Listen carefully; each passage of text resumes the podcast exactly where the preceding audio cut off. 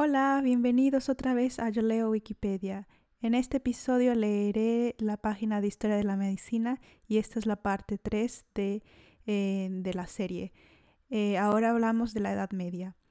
A medida que las sociedades se desarrollaban en Europa y Asia, los sistemas de creencias iban siendo desplazados por un sistema natural diferente. Todas las ideas desarrolladas desde la antigua Grecia hasta el Renacimiento, pasando por las de Galeno, se basaron en el mantenimiento de la salud a través del control de la dieta y de la higiene. Los conocimientos anatómicos estaban limitados y habían pocos tratamientos curativos o quirúrgicos.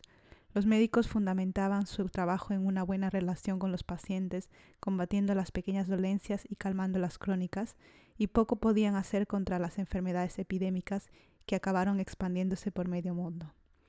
La medicina medieval fue una mezcla dinámica de ciencia y misticismo. En la temprana Edad Media, justo tras la caída del Imperio Romano, el conocimiento médico se basaba básicamente en los textos griegos y romanos supervivientes que quedaron preservados en monasterios y otros lugares. Las ideas sobre el origen y sobre la cura de las enfermedades no eran puramente seculares, sino que también tenían una importante base espiritual. Factores tales como el destino, el pecado y las influencias astrales tenían tanto peso como los factores más físicos. Esto se explica porque desde los últimos años del Imperio Romano, la Iglesia Católica va adquiriendo un papel cada vez más protagonista en la cultura y la sociedad europeas. Su estructura jerárquica, jerárquica ejecuta un papel de funcionariado global, capaz de ejercer como depositario y administrador de la cultura y de amparar y de adoctrinar a una población a la que ya no llega, llegan las leyes del imperio. Simultáneamente, el movimiento monacal procedente de Oriente comenzó en el siglo V, perdón, el siglo V a extenderse por Europa. En los monasterios se acogía a peregrinos enfermos y desahuciados, comenzando a formarse el germen de los hospicios u hospitales, aunque la medicina practicada por monjes y sacerdotes carecía en general de base racional, siendo más de índole caritativa que técnica. En el concilio de Clermont en 1095 llegó a prohibirse a todo clérigo el estudio de cualquier forma de medicina. Existen antecedentes de estructuras hospitalarias en Egipto, la India o en Roma, pero su extensión y concepción actual se debe al modelo monástico iniciado por San Benito en Montecassino y a sus variantes posteriores denominadas leproserías o lazaretos, en honor a su santo patrón San Lázaro. Pero el mayor hospital conocido de la época se encontraba en el Cairo, al-Mansur, recinto hospitalario fundado en 1283, que se encontraba ya dividido en salas de, de, especialidades médicas al modo actual. Contaba con una sección de dietética coordinada con la cocina del hospital, una sala para pacientes externos, sala de conferencias y biblioteca. Mundo Islámico tras la muerte de Mahoma en el año 632, comienza el periodo de expansión musulmana. En apenas 100 años los árabes ocupan Siria, Egipto, Palestina, Persia, la península ibérica y parte de la India. Durante esa expansión se van incorporando por mandato del profeta, que decía buscad el saber aunque tengáis que ir a China, los elementos culturales más relevantes de cada territorio, pasando en poco tiempo de practicar una medicina primitiva, empírico-mágica, a dominar la medicina técnica helénica de clara, de clara influencia hipocrática. La primera generación de médicos persas de excelente reputación surgió de la Academia Hipocrática de Gundishapur, donde los nestorianos, cristianos, herejes exiliados se empleaban en la tarea de traducir las principales obras clásicas del griego al árabe. Allí se formó la primera hornada de médicos árabes bajo las enseñanzas de Hunayn ibn Ishaq, del 808 al 873, quien llegaría a ser médico personal del califa, al-Qasim al-Mamun. Desde ese punto fundó la primera escuela médica del Islam. También fue allí donde el persa al-Razi, también conocido como Rasés, del 865 al 932, empezó a utilizar el alcohol de forma sistemática en su práctica médica. De este modo, eh, de este médico, director fundador del hospital de Bagdad, se encuentra que para decidir su ubicación colgó cadáveres de animales en los cuatro puntos cardinales de la ciudad, optando por la localización en la que tardó más en producirse la descomposición. Las tres obras principales de Al-Razi son Kitab el-Mansurri, Liber de Medicina ad al-Mansurrem, síntesis de los conocimientos teóricos sobre anatomía, fisiología, patología, al-Hawi, compendio clínico traducido del latín como continence, la continencia. En ella registró los casos clínicos que trató, lo cual hizo del libro una fuente muy valiosa de información médica, y la obra monográfica titulada Kitab fi al-Jadiri wa al-Hashabah, que contiene una introducción al sarampión y a la viruela de gran influencia sobre la Europa contemporánea. Otra de las figuras representativas de la medicina islámica medieval fue Avicena, Ali ibn Sina. La obra de este filósofo persa titulada Canon de Medicina se considera la obra médica medieval más importante en la tradición islámica hasta su renovación con conceptos de medicina científica. Tuvo también gran influencia en toda Europa hasta la llegada de la Ilustración. Si Racés era el clínico interesado en diagnosticar al paciente, Avicena fue el teórico aristotélico dedicado a comprender las generalidades de la medicina. Hay que destacar varias figuras médicas de interés originarias del Andalus, como Aben Pase y su discípulo Aben Tofail Averroes o Maimonides, que aunque judío contribuyó de forma importante a la medicina árabe durante el siglo, XII. A finales del siglo XIII y principios del siglo XIV, también en Al-Ándalus, al-Zafra, médico personal del séquito de Muhammad ibn Nasar, sultán de Granada, en su libro Kitab al-Istiqsa aporta diversos avances acerca de los tumores y medicamentos. También es de destacar la influencia de Mesue Unaim Nim Imshak, conocido brevemente con su nombre latino como Johannitius o Mesue del Viejo, que fue un destacado traductor de obras de medicina de Persia debido a su gran capacidad o don de idiomas y que escribió varios estudios de oftalmología. Ibn Nafis, médico sirio del siglo XII, contribuyó a la descripción del sistema cardiovascular. Su descubrimiento sería retomado en 1628 por William Harvey, a quien suele distribuirse dicho hallazgo. De la misma forma, muchas otras aportaciones médicas y astronómicas contribuidas a europeos tomaron como punto de partida los descubrimientos originales de autores árabes o persas. Abul Qasis es el primer especialista cirujano conocido del mundo islámico. Nació en Medina Azahara en el año 936 y vivió en la corte de Abderramán III. Su principal obra compilatoria es Kitab al-Tasrif, la práctica, el método o la disposición, que sería traducido. En realidad se trata de una traducción ampliada de la de Pablo de Guina, a la que añadió una prolija descripción del instrumental quirúrgico de la época y fue posteriormente traducida al latín por Gerardo de Cremona. En esta obra describe cómo quitar piedras del páncreas, operaciones oculares, del tracto digestivo, etc., así como el material quirúrgico necesario. Otra cita atribuida al profeta Mahoma dice que solo hay dos ciencias, la teología para salvar el alma y la medicina para salvar el cuerpo. Entre los musulmanes, al-Hakim, el médico, era sinónimo de sabio maestro. Los médicos árabes tenían la obligación de especializarse en algún campo de la medicina y existían clases dentro de la profesión. De mayor a menor categoría encontramos al Hakim, el médico del Maristán Hospital, el Tahib, el Mutabib, médico en prácticas, y el Mudawi, médico cuyo conocimiento es meramente empírico.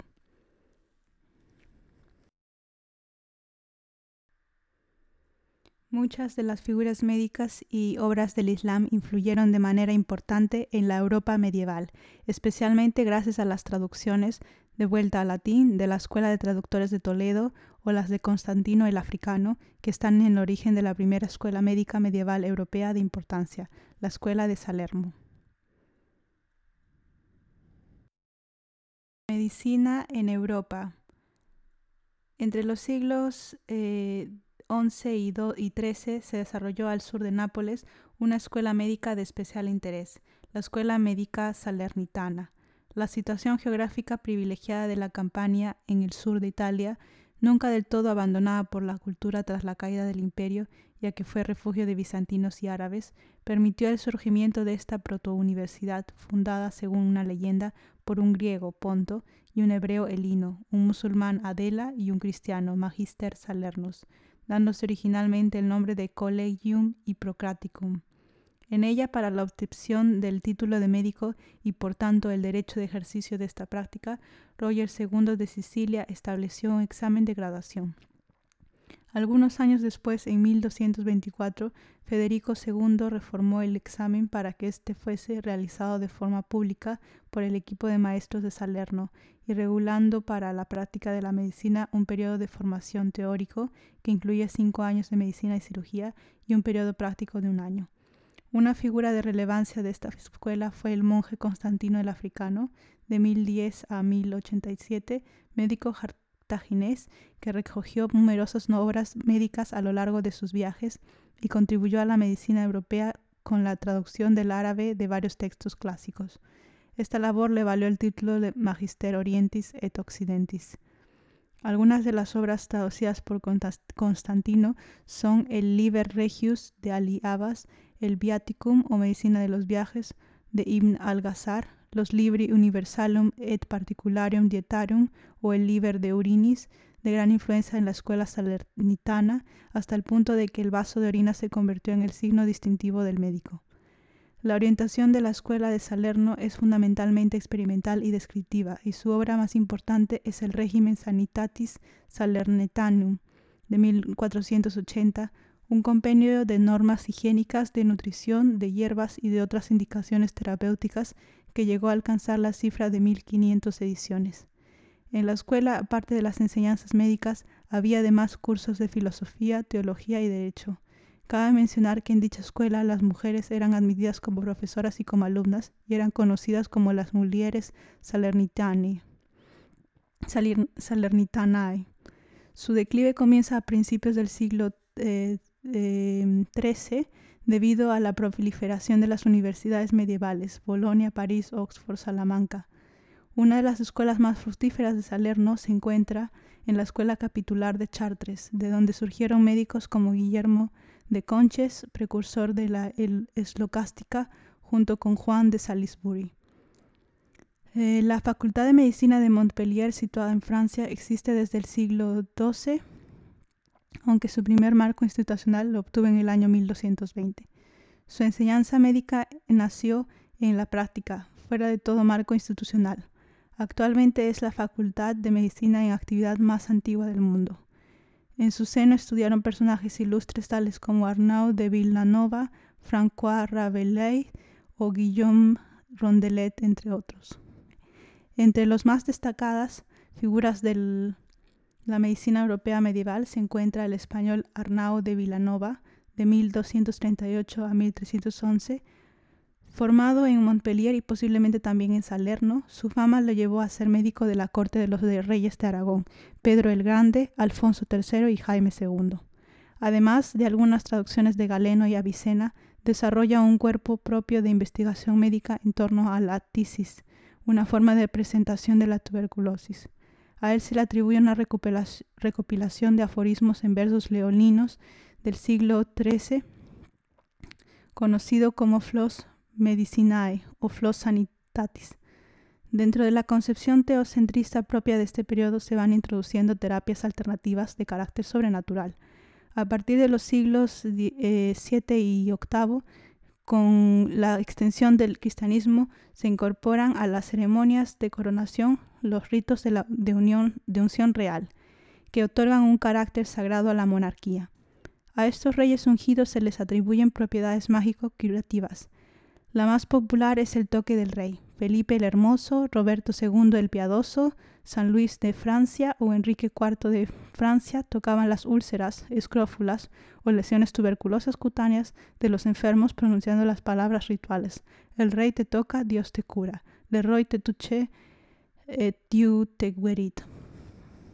Los reyes franceses solían peregrinar a Soissons para celebrar la ceremonia y se cuenta que Felipe de Valois de 1328 a, 1600, a 1350 llegó a tocar a 1500 personas en un día. La popularización de este tipo de ritos sanadores acabó por rebautizar a la escrófula tuberculosis como un mal de Roy en Francia o King's Evil en Inglaterra. Tal fue la profusión de este tipo de ritos que llegaron a establecerse especialidades por monarquías. La especialidad del rey de Hungría era la ictericia, la del rey de España la locura, la de Olaf de Noruega el bocio y las de Inglaterra y Francia la escrófula y la epilepsia. En el siglo III, perdón, en el siglo XIII, Roger Bacon, de 1214 a 1294, anticipó en Inglaterra las bases de la experimentación empírica frente a la especulación. Su máxima fue algo así como duda de todo lo que no puedas demostrar, lo que incluía las principales fuentes médicas clásicas de información. En el Tractatus, de Erroribus Medicorum describe hasta 36 errores fundamentales de las fuentes médicas clásicas, pero tendrían que pasar 200 años hasta la llegada del Renacimiento para que sus ideas se pusieran en práctica. Medicina renacentista. Dos hechos históricos marcaron el modo de ejercer de la medicina e incluso de enfermar a partir del Renacimiento. Por un lado, las grandes plagas que asolaron y protagonizaron el final de la Edad Media. Durante el siglo XIV eh, hace su aparición en Europa la peste negra, causa de, la muerte por sí sola de unos 20 o 25 millones de europeos.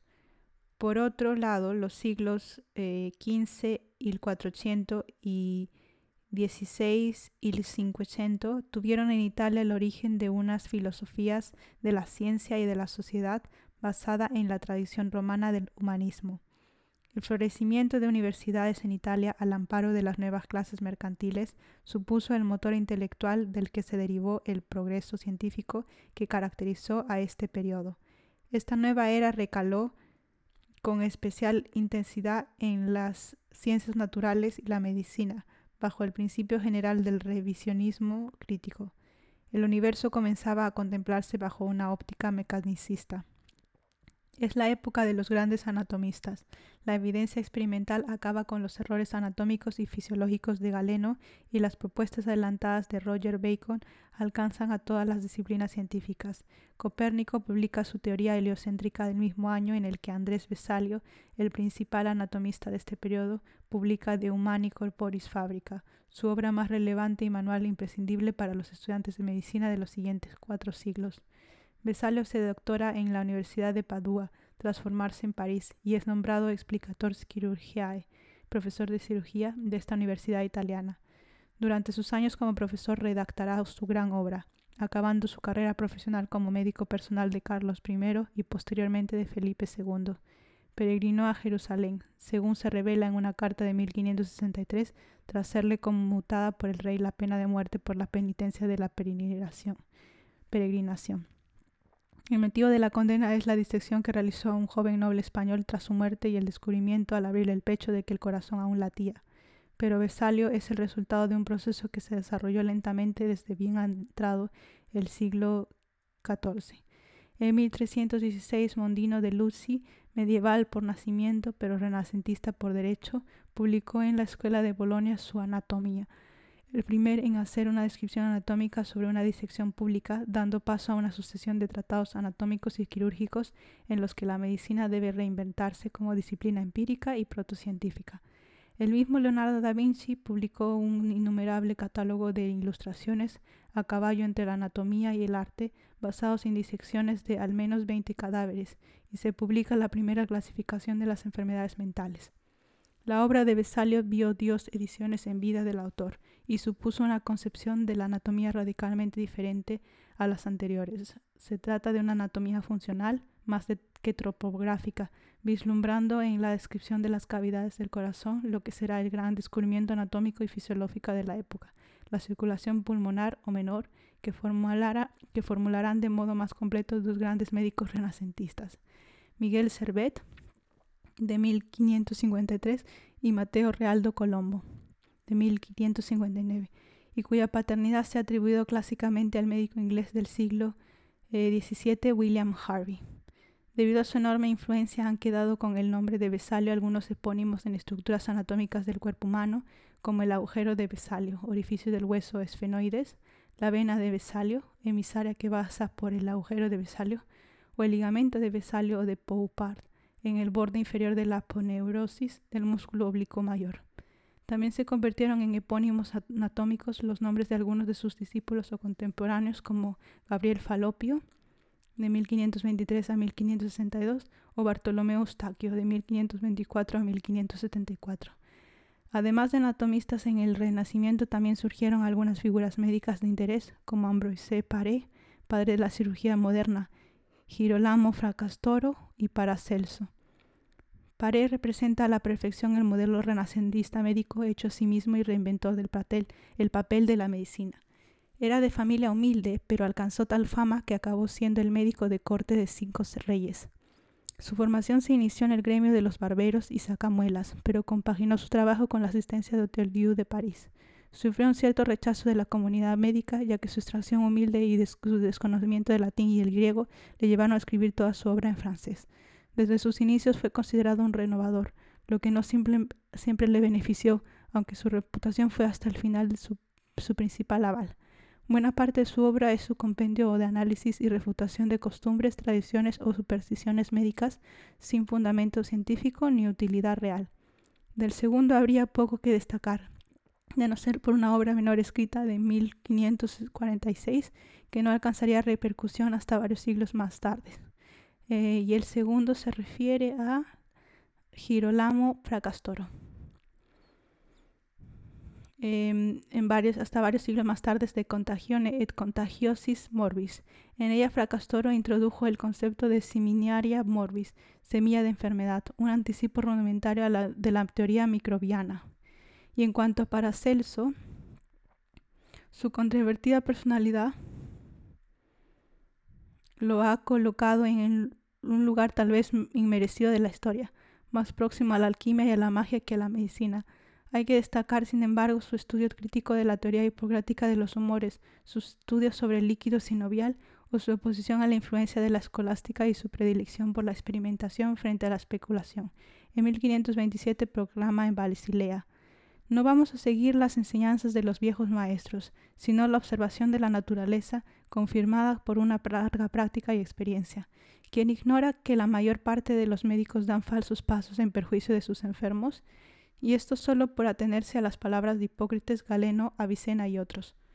Lo que el médico necesita es el conocimiento de la naturaleza y sus secretos.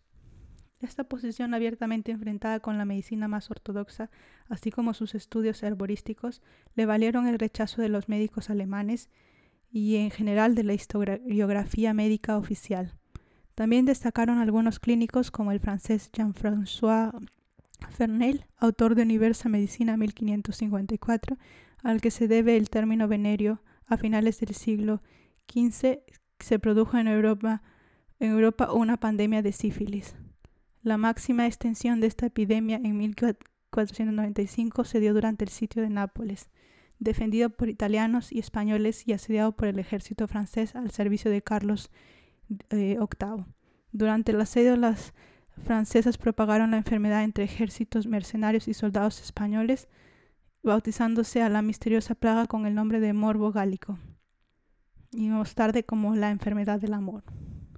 El Renacimiento también es la época de despegue de la psicología, con Juan Luis Vives, de la bioquímica con Jean-Baptiste Van Helmont o de la anatomía patológica Antonio Benivieni recopiló en su obra De Aptitis Morbum Causis, de las causas ocultas de las enfermedades, de 1507, los resultados de las autopsias de muchos de sus pacientes, cotejándolos con los síntomas previos al fallecimiento, al modo del empirismo científico moderno. La gran figura de la anatomía patológica, sin embargo, pertenece al siguiente siglo, a Giovanni Battista Mornani.